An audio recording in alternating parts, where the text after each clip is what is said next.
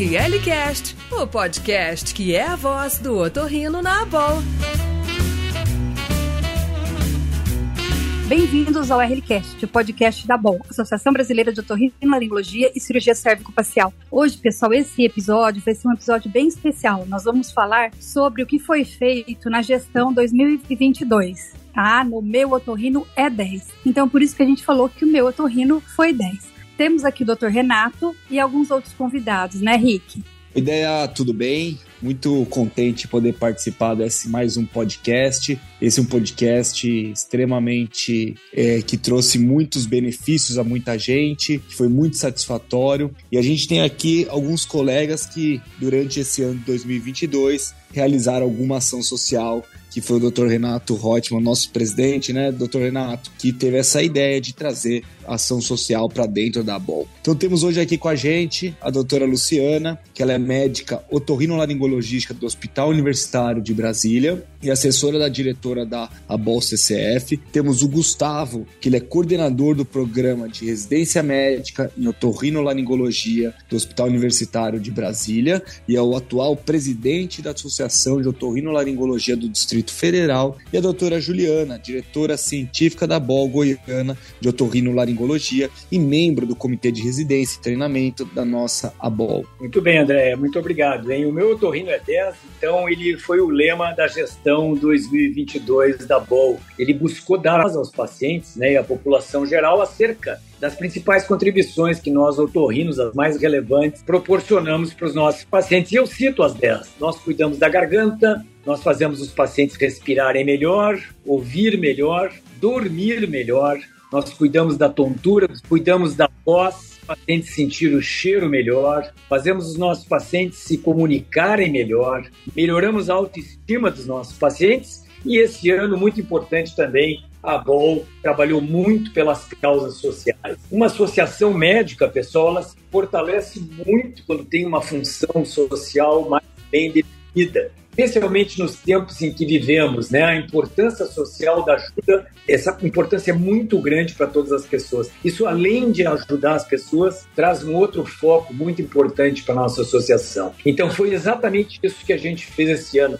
E dentro dessas ações sociais, já seguindo, foram quatro coisas importantes que a gente fez. Primeiro, a gente procurou um órgão muito representativo que é a Unesco. Para quem não sabe, a Unesco é a Organização das Nações Unidas para a Educação, para a Ciência e para a Cultura. E a gente foi muito bem recebido pelo Unesco e um dos primeiros projetos do ano e que foi sugerido pela própria Marlova Jolovitz, que é a coordenadora da Unesco no Brasil, foi uma ação no Instituto Proeza. O Instituto Proeza ele fica no Recanto das Ermas, no Distrito Federal, e ele é uma ONG que tem como objetivo basicamente trabalhar com mulheres em situação de vulnerabilidade. Eles têm curso pré-vestibular lá, eles têm até uma padaria própria. Bem, eu vou deixar para o pessoal, especialmente para o Gustavo, para a Mila, para a Juliana, para falar um pouquinho também, Andréa, sobre como foi essa ação lá no Instituto Proeza.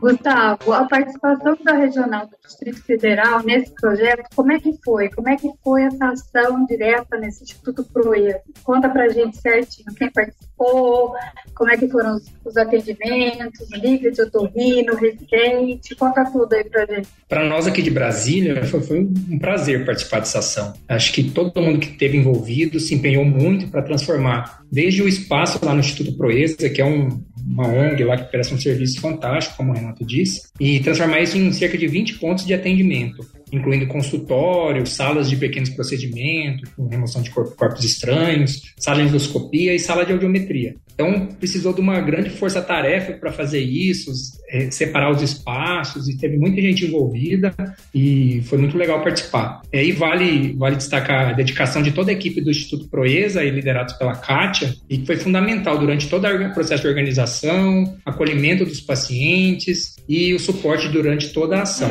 É, em relação aos participantes, foram mais de 50 profissionais da saúde, em especial os otorrinolaringologistas, né, e também os residentes de otorrinolaringologia, tanto aqui do Distrito Federal quanto de Goiás, é, estudantes de medicina e principalmente das ligas de otorrinolaringologia, e também contamos com uma fonoaudióloga que está fazendo as audiometrias. Né? Então, esses profissionais eles doaram o seu tempo, sua expertise para prestar esse atendimento de qualidade para uma população muito vulnerável. E, além disso, né, os colegas também é, ajudaram muito, emprestaram e doaram equipamentos e materiais necessários, necessários para esse atendimento. Então, enfim, foi uma ação muito especial para todos os envolvidos tanto os profissionais quanto os pacientes. Eu acho que tenho certeza que todo mundo se emocionou em participar e ficou muito satisfeito. E a Juliana, a Juliana Cacheta, né, participou pela Regional de Goiânia, né, Ju? Teve presente também nessa, junto com outros colegas nessa, nessa iniciativa, né? Como é que foi isso? Foram atendidas muitas crianças, foram feitos exames. O que, que vocês fizeram? Até com os casos cirúrgicos. Explica pra gente lá como é que foi.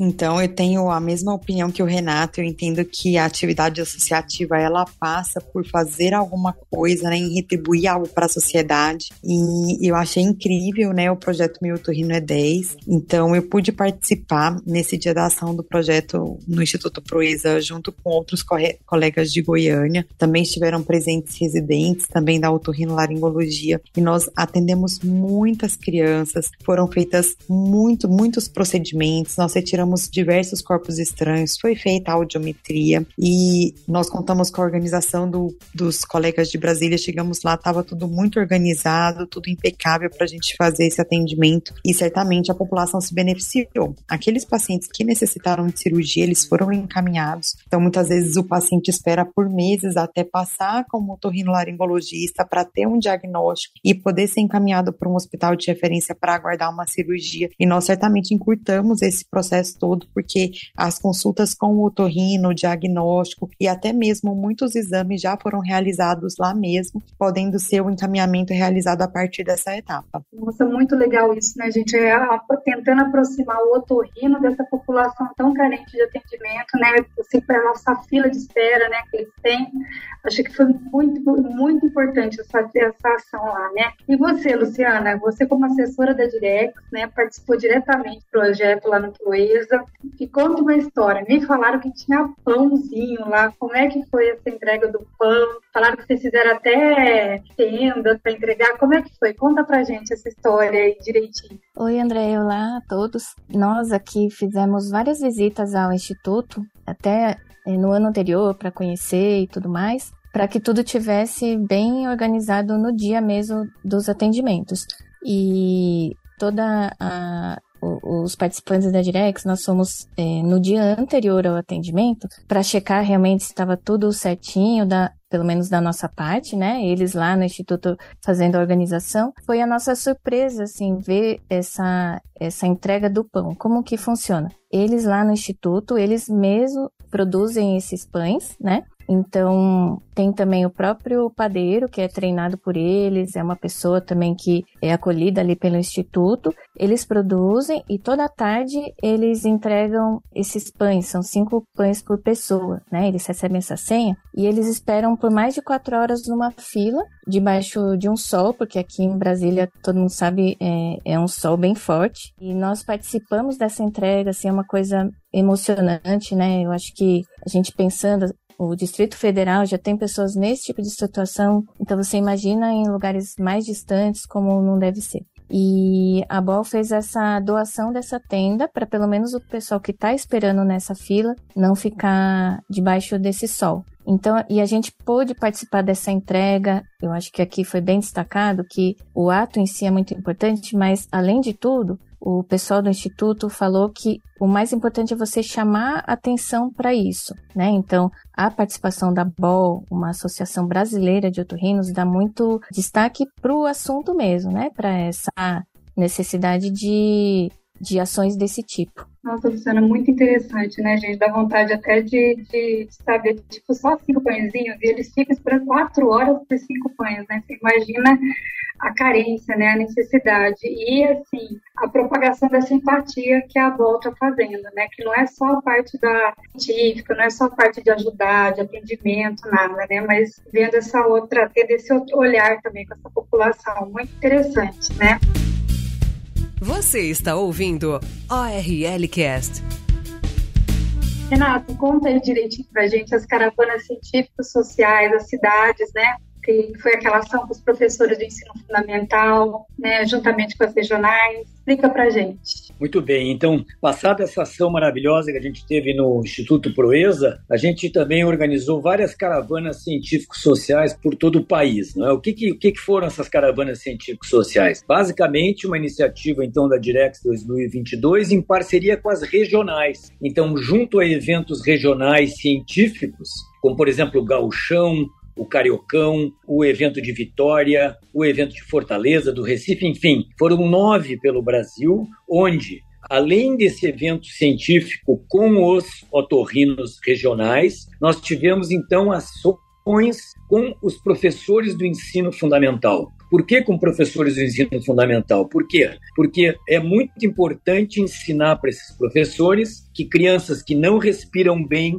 que crianças que não ouvem bem, que crianças que não se comunicam bem e que não dormem bem, basicamente, devam ser encaminhadas precocemente por uma avaliação com o otorrinolaringologista. E foi esse treinamento que a gente fez nas escolas. Então, foi em Brasília mesmo, foi o primeiro deles, junto com essa ação do Instituto Proeza, a gente teve essa caravana, em Porto Alegre, em Goiânia, no Recife, em Fortaleza, em Vitória, em Ribeirão Preto, em Cachoeira do Bom Jesus, lá em lá em, em, em, na Amazônia, que a gente vai falar da superação na Amazônia com Rick Dolce no final, e também no Rio de Janeiro. A gente preparou uma cartilha para esses professores, bem prática, com quatro casos clínicos, onde a gente mostrou para eles que quais são as como identificar precocemente crianças que não respiram bem, como identificar crianças que não ouvem bem precocemente, que não dormem bem e também que não se comunicam bem. E aí foi muito gratificante e você mesmo, Andréia,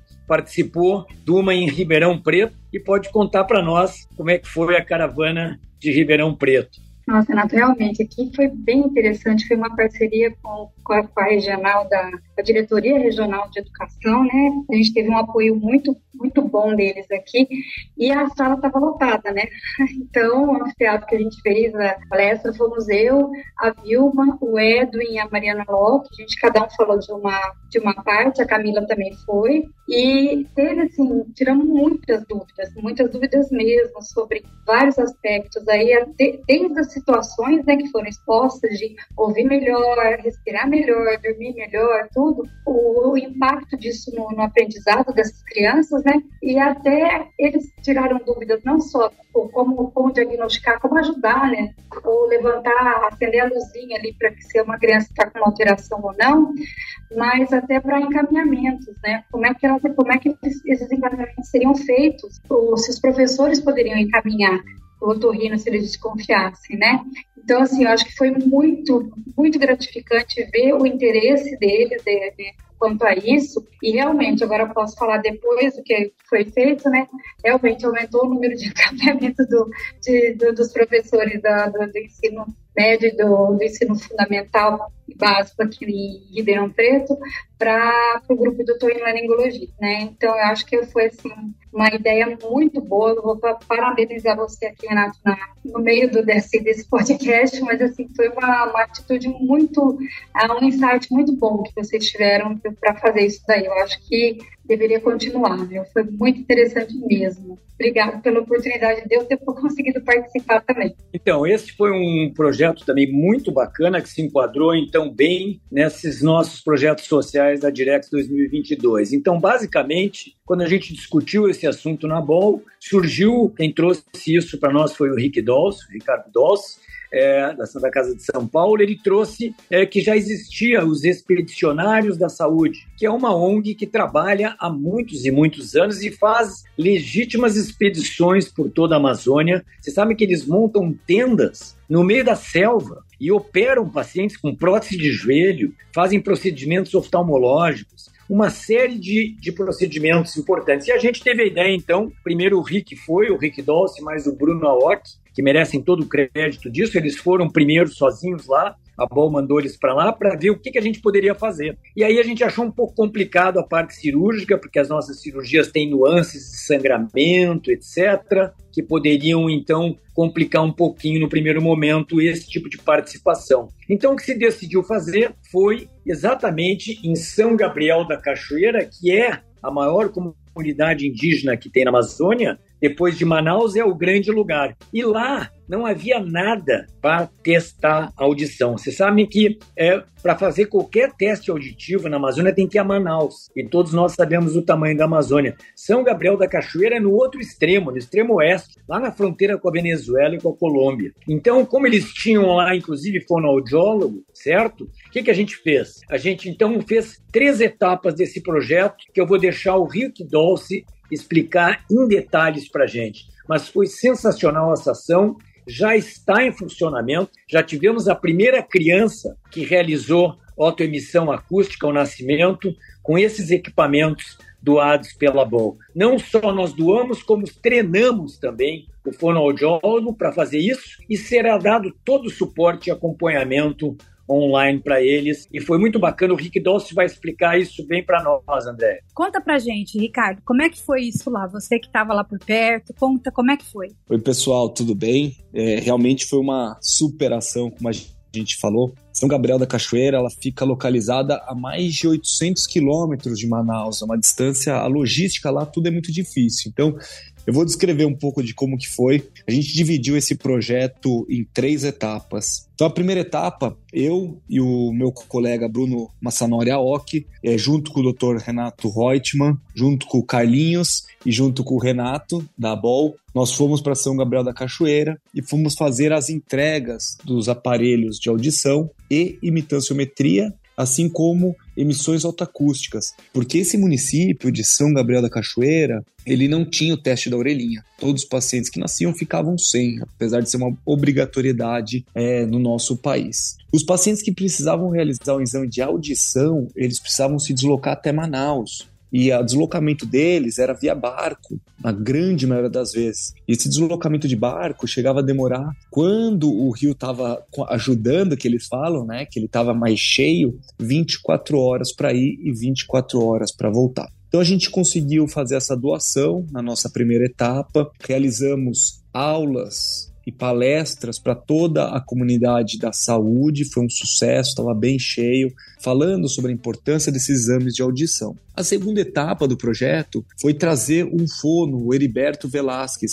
que ele é de São Gabriel da Cachoeira, ele é contratado pelo município. A gente trouxe ele para Santa Casa de São Paulo, onde ele fez um treinamento junto com a Silmara e a Lúcia, que são professoras da fonoaudiologia na Santa Casa, para ele relembrar como que fazia o exame de audiometria, imitanciometria e emissões autoacústicas. Esse período dele demorou 20 dias, 21 dias praticamente, que foram três semanas. Na semana seguinte, a Silmar e a Lúcia viajaram para São Gabriel da Cachoeira para colocar em prática todo esse aprendizado do Heriberto. E agora elas realizam é, mensalmente acompanhamento com o Heriberto, fazendo como se fosse uma auditoria, quando ele tem dúvida, casos que ele não conseguiu entender muito bem, casos que ele teve dificuldade, ou até para ver se os exames foram bem realizados. Então foram, foi uma etapa, essas três etapas foram bem complexas, mas realmente a gente conseguiu fechar um projeto, como a, a Deia falou, de implantação de um centro de audição dentro de um município. Foi muito gratificante. A gente vê a alegria do, de toda a comunidade com a chegada dos aparelhos, de verem que não era só uma entrega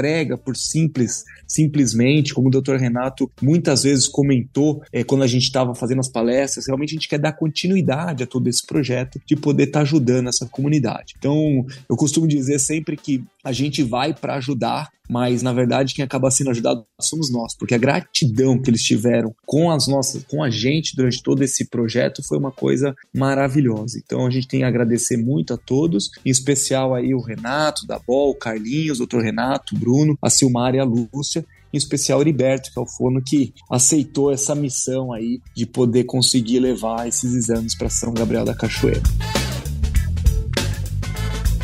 ORL Cast o podcast da Boa. Para finalizar, então, Renato, vamos falar sobre a primeira corrida solidária da BOL. né, que foi feito no Congresso, nesse último Congresso nosso, aí em Porto Alegre, na tua terra. Conta pra gente como é que foi, o que, que vocês acham, o que, que você achou, né, da, dessa corrida, dessa iniciativa aí. Então, essa foi também uma ideia bacana que a gente teve na Direx 2022. É o nosso quarto projeto social, então, passando pela ação do Instituto Proeza, passando pelas caravanas científicos sociais, passando pela super ação na Amazônia, e nós finalizamos no 52º Congresso Brasileiro de Otorrino com uma ação social muito bacana também. Nós idealizamos essa primeira corrida solidária da nossa associação e escolhemos aqui em Porto Alegre a APAI, né, Associação de Pais e Amigos dos Excepcionais, que fazem um trabalho maravilhoso e vivem exclusivamente de doações. Essa corrida, ela juntou, para vocês terem ideia, próximo de 400 participantes foi à beira do Rio Guaíba, foi no encerramento do nosso congresso, que particularmente foi sensacional aqui em Porto Alegre. Nós conseguimos nos reencontrar, todos os otorrinos, tivemos momentos sociais entre nós muito gratificantes e científicos também, e a corrida veio então coroar essas nossas ações sociais no ano de 2022, Andréia. E o sucesso foi tão grande que a gente já está, vamos dizer assim, organizando a segunda corrida solidária da BOL para o Congresso Brasileiro em Salvador, que a gente vai ter no final de novembro, início de dezembro de 2023.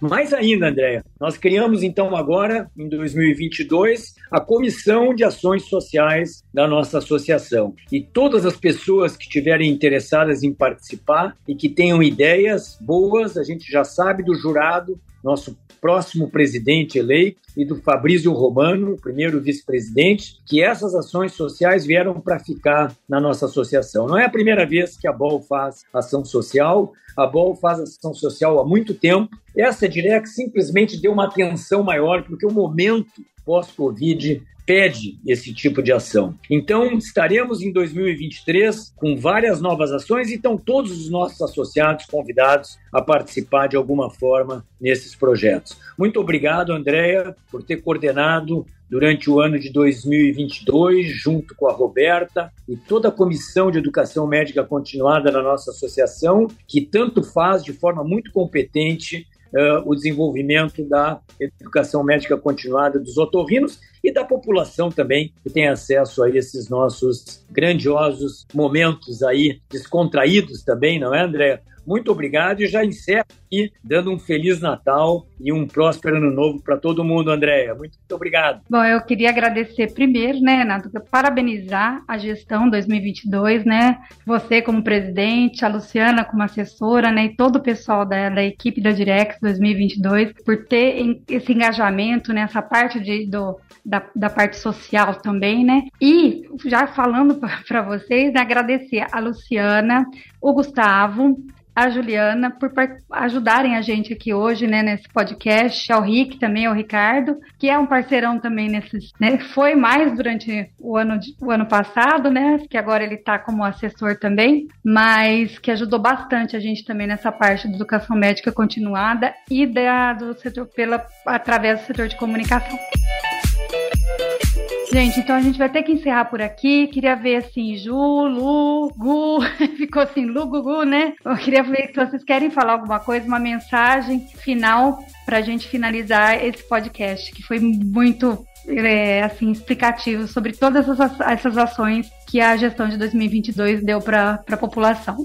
André, eu só tenho a agradecer também esse espaço para a gente poder estar tá falando um pouquinho o que foi, que foram essa, essas ações desse ano intenso. Para mim é uma honra ter participado aí de tudo e desejar um feliz Natal e um ótimo ano novo para todos os associados e todos que estão ouvindo. Eu também gostaria de agradecer porque eu fui convidada, né, a, a estar nesse projeto da ABOL e certamente para mim foi muito gratificante. Eu entendo que quando a gente faz para os outros a gente também ganha, então foi uma coisa incrível para mim participar desse esses projetos eu espero que realmente, como o Renato falou, eles tenham vindo para ficar. Com certeza, né? Eu queria dizer, em nome dos otorrinolaringologistas do Distrito Federal, que foi um prazer poder participar dessa ação, parabenizar a BOL por todo esse ano de ações sociais. Como a Juliana disse, espero que isso tenha chegado para ficar, que foi muito bom. Perfeito, Gustavo. Ricardo, você quer falar alguma coisa também pra gente, Rick? Então, pessoal, infelizmente chegamos ao final de mais um podcast. Esse é um podcast mais do que especial